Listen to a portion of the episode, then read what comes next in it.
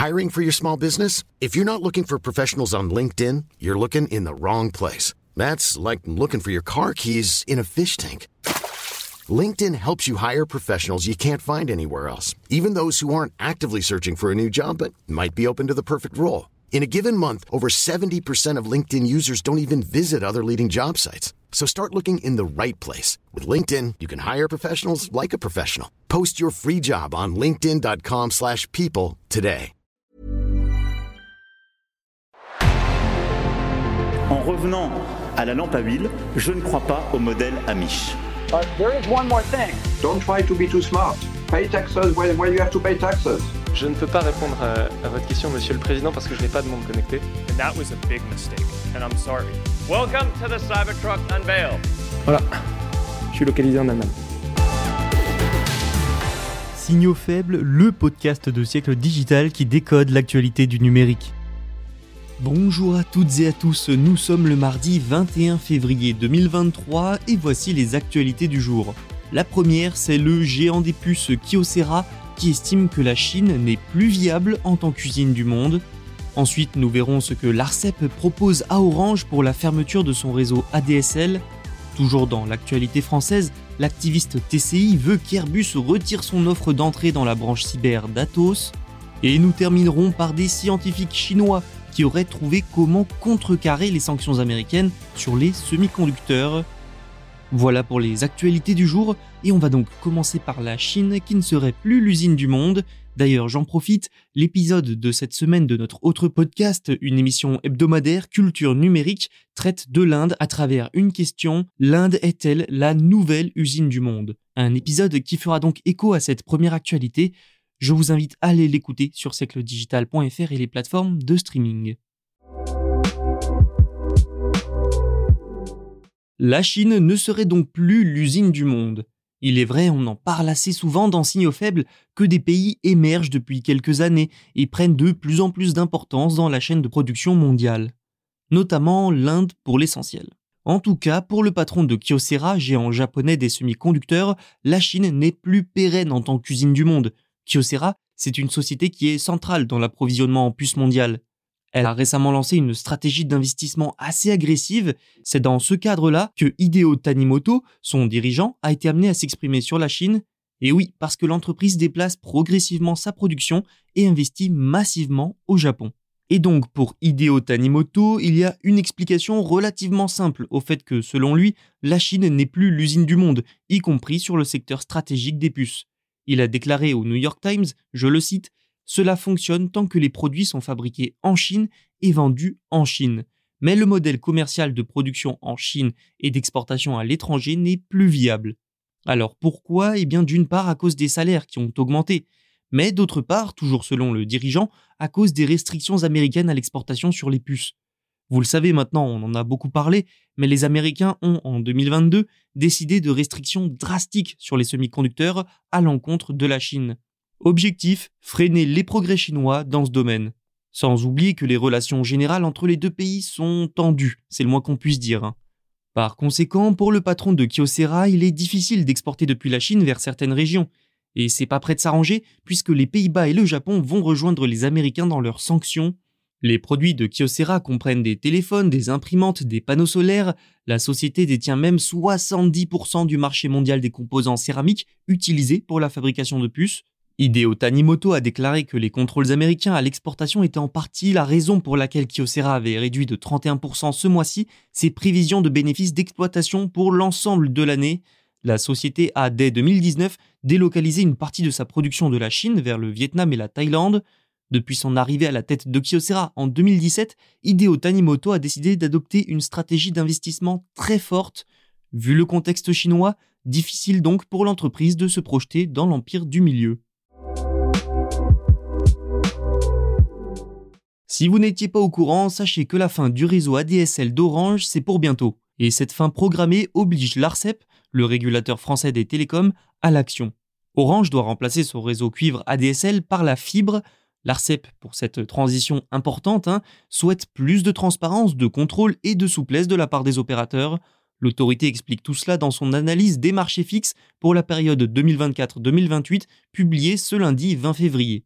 Une analyse qui fait l'objet d'une consultation publique jusqu'au début avril. La commercialisation des offres ADSL sera rendue impossible dès 2026.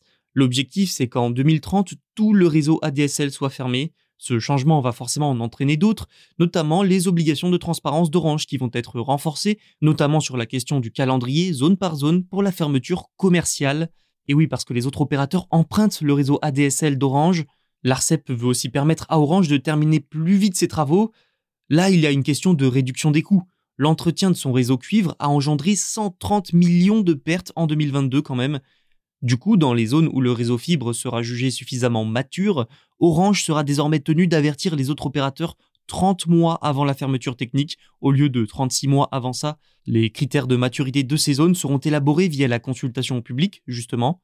L'ARCEP propose également d'adapter les obligations imposées à Orange en matière d'accès pour les opérateurs à des installations de génie civil, comme les fourreaux de câbles souterrains, et enfin, l'ARCEP prévient aussi l'opérateur que la fermeture du réseau cuivre ne pourra pas se faire au détriment de la qualité de service pour les abonnés ADSL existants, parce qu'il reste quand même malgré tout 15 millions d'abonnés sur ce réseau. Et pour s'en assurer, des contrôles seront effectués. Vous le constatez, beaucoup, beaucoup d'exigences de la part de l'ARCEP, mais pour faire passer la pilule, l'autorité offre des contreparties à Orange. Les contraintes tarifaires seront allégées sur le marché du gros, parce qu'aujourd'hui, le prix qu'Orange peut proposer à ses concurrents pour emprunter son réseau est plafonné. Reste à voir comment tout ça sera pris par les opérateurs, sachant qu'entre eux, surtout Orange et l'ARCEP, il y a de grosses tensions. Pour rappel, le régulateur a mis en demeure l'opérateur, Orange qui a de son côté déposé deux questions prioritaires de constitutionnalité auprès du Conseil d'État pour notamment retirer tout pouvoir de sanction à l'ARCEP, rien que ça. Pas sûr que tout se passe bien donc pour la fin de la DSL.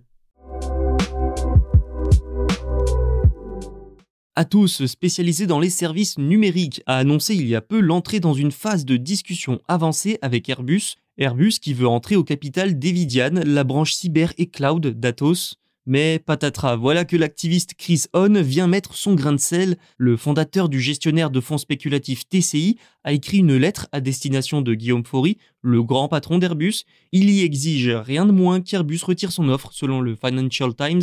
Airbus a déposé une offre indicative de 29,9% pour le capital d'Evidian. Atos, pour sa part, attend autour de 7 milliards d'euros d'investissement de valorisation pour Evidian, ce qui veut dire qu'Airbus devrait entrer au capital via un investissement d'environ 1,2 milliard d'euros. Mais voilà pour Chris Hahn, actionnaire à plus de 3% d'Airbus, ce projet vise surtout à sauver Atos une, je le cite, société plombée par un niveau insoutenable de dette et d'autres passifs, pour lui, l'intervention d'Airbus est donc essentiellement politique. TCI, son fonds spéculatif, a menacé de réserver ses droits de poursuite si l'opération allait plus loin, ou bien si des preuves d'une intervention politique étaient avérées. Mais bon, après, c'est un peu du classique de la part de TCI et de Chris Hahn.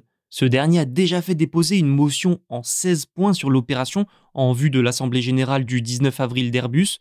Certains partisans de l'opération s'étonnent quand même de la sortie de TCI. Le fonds d'investissement a pourtant déjà fait une sortie similaire pour l'offre de Safran sur Zodiac, ce qui avait eu pour conséquence indirecte la baisse du prix payé par Safran.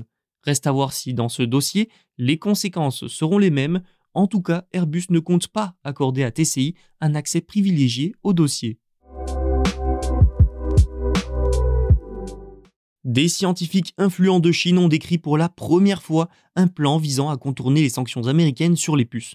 De quoi donner un aperçu dont Pékin compte gagner ce conflit technologique face à Washington.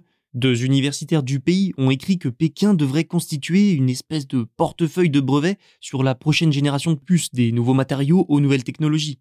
Un tel portefeuille, un amas de brevets en quelque sorte, pour des technologies avancées, permettrait de booster les ambitions sur les semi-conducteurs. Ça donnerait aussi à la Chine l'impact nécessaire pour contourner ou en tout cas faire avec les sanctions américaines. Et cet article, c'est l'un des rares aperçus de la façon dont Pékin pense et pourrait potentiellement réagir aux restrictions américaines sur les semi-conducteurs. La Chine a déjà un plan pour développer ce secteur des puces de nouvelle génération depuis 2020. Mais pour le moment, cette stratégie nationale n'a pas vraiment donné de résultats flagrants et permettant de faire avec les restrictions. Des recherches intensives sur des matériaux, des composants et une fabrication avancée aideront les acteurs chinois à se constituer un portefeuille de brevets et s'ils arrivent à le faire, plus forcément besoin de technologies américaines et occidentales pour se développer et créer des puces très techniques. Il faut dire qu'un plan pour résister aux sanctions de Washington devient de plus en plus urgent depuis que les Pays-Bas et le Japon vont rejoindre les États-Unis pour restreindre les exportations vers la Chine. Ça va limiter encore davantage la capacité des entreprises chinoises à progresser sur le plan technologique.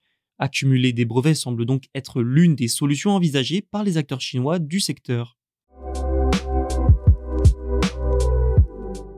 C'est la fin de cet épisode, merci de l'avoir écouté. Si ça vous a plu, n'hésitez pas à vous abonner et soyons fous, à nous laisser notes et commentaires.